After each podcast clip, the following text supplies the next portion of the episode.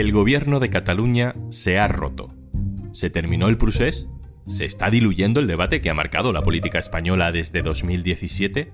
¿Qué consecuencias tiene eso para el futuro de todos? Soy Juan Luis Sánchez. Hoy en un tema al día, el independentismo se rompe.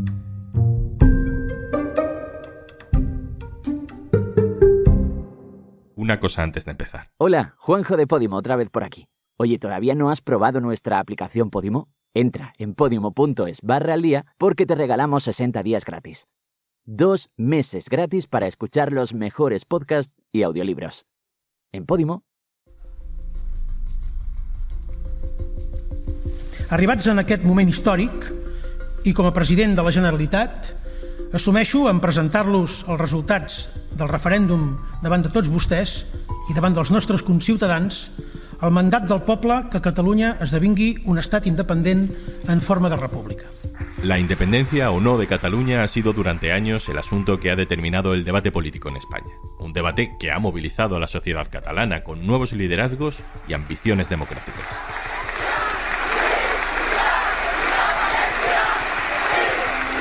Un debate que ha sido un dolor de cabeza constante para el PSOE y para el resto de la izquierda estatal, que ha puesto a prueba al PP, que ha empujado a Ciudadanos definitivamente hacia la derecha y que fue gasolina para el auge de Vox.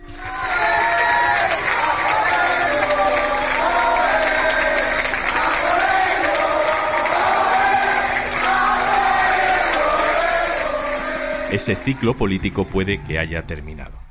Esquerra Republicana y Junts convivían en un gobierno de coalición hasta ahora. El presidente de Esquerra, Per Aragonés, el vicepresidente y unos cuantos consejeros importantes de Junts. Poco tenían en común ideológicamente, pero les unía el trauma colectivo del 1 de octubre y el peso de una expectativa, la independencia. Todo eso queda ahora en el aire. El gobierno de Cataluña se ha roto y la unidad independentista es historia. Vamos a Barcelona con Neus Tomás, directora adjunta del diario.es. Hola. Hola Juanlu, ¿qué tal? Vamos a lo básico. ¿Por qué? ¿Por qué se ha roto el gobierno? ¿Por qué ha salido Junts del gobierno de Cataluña? A ver, se ha recurrido a menudo a la metáfora de la pareja y la verdad es que creo que sigue siendo la que mejor lo explica. Era un matrimonio de conveniencia que se llevaba mal y lo que ha pasado ahora es que estaban ya en un punto en el que no se soportaban directamente. La cosa viene de lejos porque es cierto que Puigdemont y Junqueras siempre han tenido muy mala relación y eso nunca ha ayudado. En la etapa de Kim Torra la cosa se desgastó aún más y ahora en la investidura de Aragonés que recuerda que se estuvo negociando tres meses y que no logró ser presidente hasta la tercera votación pues entonces ya se vio que esta legislatura podía saltar el acuerdo por los aires. Para explicar también por qué se ha roto, yo creo que hay que tener en cuenta el resultado de las últimas elecciones autonómicas. Sabes que se situó por encima de Esquerra por primera vez, pero fue solo con un diputado más que Junts. Y eso es algo que en el partido de Puigdemont ha costado mucho de digerir. Creo que de hecho no, no se ha digerido. Y te cito a Puigdemont porque su ascendencia es aún muy importante. Él en ese momento no fue partidario de entrar en el gobierno de Aragonés, pero no hizo batalla, todo se ha dicho. En cambio, ahora sí la ha hecho. Y eso ayuda a entender también por qué se ha roto la coalición con Esquerra.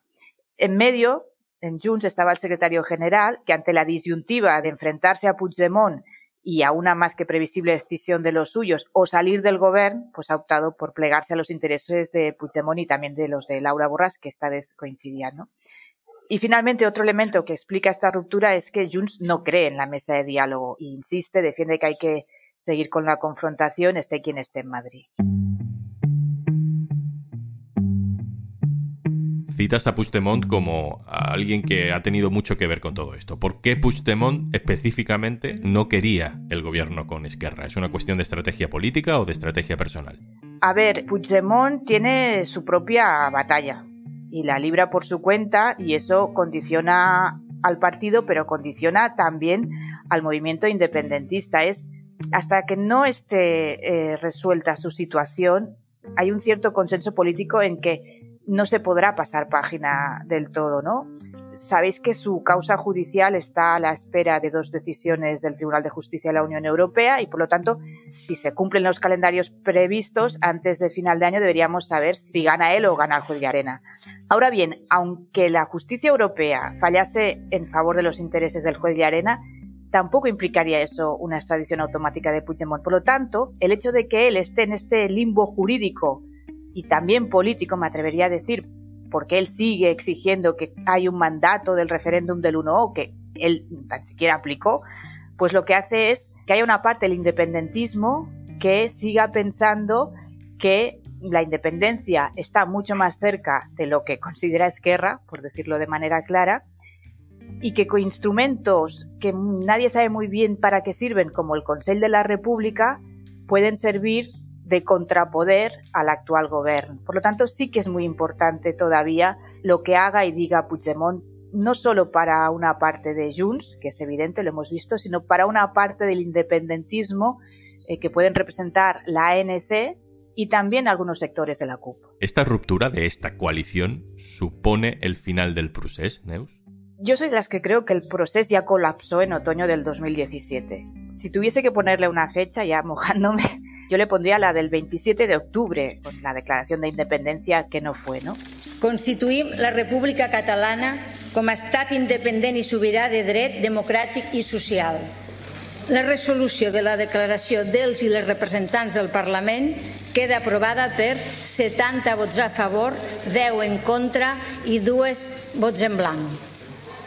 Mm, a partir de ahí, estos cinco años, no sé si podemos definirlos de tiempo de descuento, pero ha sido una secuela de la serie, pero que no tiene nada que ver con lo que fue el procés entre el 2010 y el otoño del 2017. Ahora, por primera vez, estamos ya escuchando a dirigentes del independentismo, no todos, pero sí algunos que públicamente lo reconocen, que decretan el fin del procés. El que más claro ha hablado y tiene importancia porque es el ex líder de la ANC y, uno de los que ha salido derrotados, por cierto, en la consulta de Junts, Jordi Sánchez, es el que lo ha explicitado públicamente. Creo que es evidente que ahora ya no se puede apelar a la mayoría parlamentaria del independentismo, porque se ha roto, que era uno de los argumentos para mantener vivo el procés.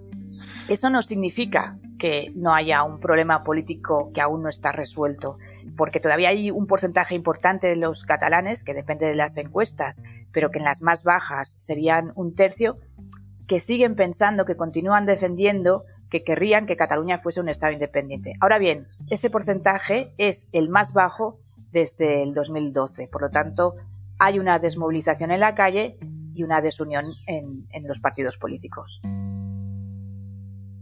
Para mí, desde fuera de Cataluña, ya me dirás si esto es una visión válida allí, digamos que esto refuerza la estrategia del diálogo, la estrategia de los indultos, es decir, que se han calmado algunas aguas y los independentistas, ante la falta de una agresividad desde el gobierno central, pues se han acabado peleando entre ellos. No sé si esto es un análisis que, bueno, da demasiado mérito a Moncloa. Sí, a ver, es una descripción muy válida del escenario actual no es una visión monclovita. Lo que no significa es que la situación esté más calvada sea solo atribuible a la estrategia de Pedro Sánchez. Me explico. Los indultos que citabas es evidente que han ayudado, aunque ninguno de los que se benefició de ellos lo reconozca públicamente, ¿no? Pero, del mismo modo que es cierto eso, también es cierto que hay decenas de altos cargos que están pendientes de juicio y que tiene mala solución porque buena parte de ellos se enfrentan a un delito de malversación castigado con varios años de cárcel. ¿no? Además, antes citábamos, ¿no? el caso Puigdemont sigue pendiente y eso tensiona y seguirá tensionando la política catalana. Y luego hay un factor que es importante no solo aquí, sino evidentemente también a nivel de toda España, y es qué pasará tras las próximas eh, elecciones generales. Si sigue Sánchez, no es lo mismo que Feijó, y mucho menos si es un Feijó con Vox y eso lo saben los independentistas. A algunos les gustaría incluso porque están en el peor mejor, otros, como Esquerra, pues no es lo que quieren, ¿no? Pero en caso de que fuese Feijo con Vox, lo más probable es que la cosa en Cataluña se volviese a complicar, no para ir a nuevas aventuras unilaterales, yo creo que eso no lo veremos en tiempo, pero sí para que pueda volver a crecer o tenga más argumentos el Y ¿Y ahora qué, Neus? ¿Vamos a ver un papel más importante de los comuns de Ada Colau o incluso del PSC con Salvadorilla? A ver, de entrada Esquerra va a intentar gobernar en solitario y, si lo consigue será toda una proeza porque solo tiene 33 diputados y en el Parlamento hay 135. Va a cuidar y mucho a los comuns, lo hemos visto en la constitución que ha hecho el nuevo gobierno, y va a priorizar, hemos visto en los últimos discursos también de Aragonés, el ámbito de las medidas sociales. Ahí se pueden encontrar con los comuns porque tienen vasos comunicantes muy interesantes, como es el Ayuntamiento de Barcelona. Ada Colau está todavía pendiente de tener sus presupuestos y ahí Esquerra puede ayudarles. El problema es que Esquerra y Comuns no suman. Lo fácil a priori sería que Esquerra aceptase la mano tendida del PSC y ya se ha vuelto a ofrecer. Lo que pasa es que Esquerra no quiere, al menos de momento. Primero, porque una parte de su electorado y de sus dirigentes, Oriol Junqueras este fin de semana sin ir más lejos, siguen hablando del PSC del 155 o el PSC de la represión, ¿no? Y además porque una alianza más o menos estable con los socialistas aquí en Cataluña les aleja todavía más de una parte del votante independentista. Un último elemento que complica la relación entre Esquerra y el PSC, pues que son competencia electoral en el área metropolitana y las municipales, aunque ya sabemos siempre que tienen la clave electoral propia, están en la esquina. Y ahí hay una batalla. Este fin de semana sabes que se ha proclamado a Gabriel Rufián como candidato en un bastión de los socialistas del área metropolitana, Santa Coloma, y por lo tanto va a costar mucho que veamos una alianza que podamos entender como estable entre el PSC y Esquerra en el Parlamento. ¿La capacidad negociadora con el gobierno central, eh, ahora con un gobierno de Esquerra en principio en solitario, para pedir, yo que sé, un referéndum legal o otro tipo de cuestiones mm, presupuestarias más factibles, ¿será más débil o más fuerte a partir de ahora? Pues mira, la verdad es que yo no creo que cambie mucho.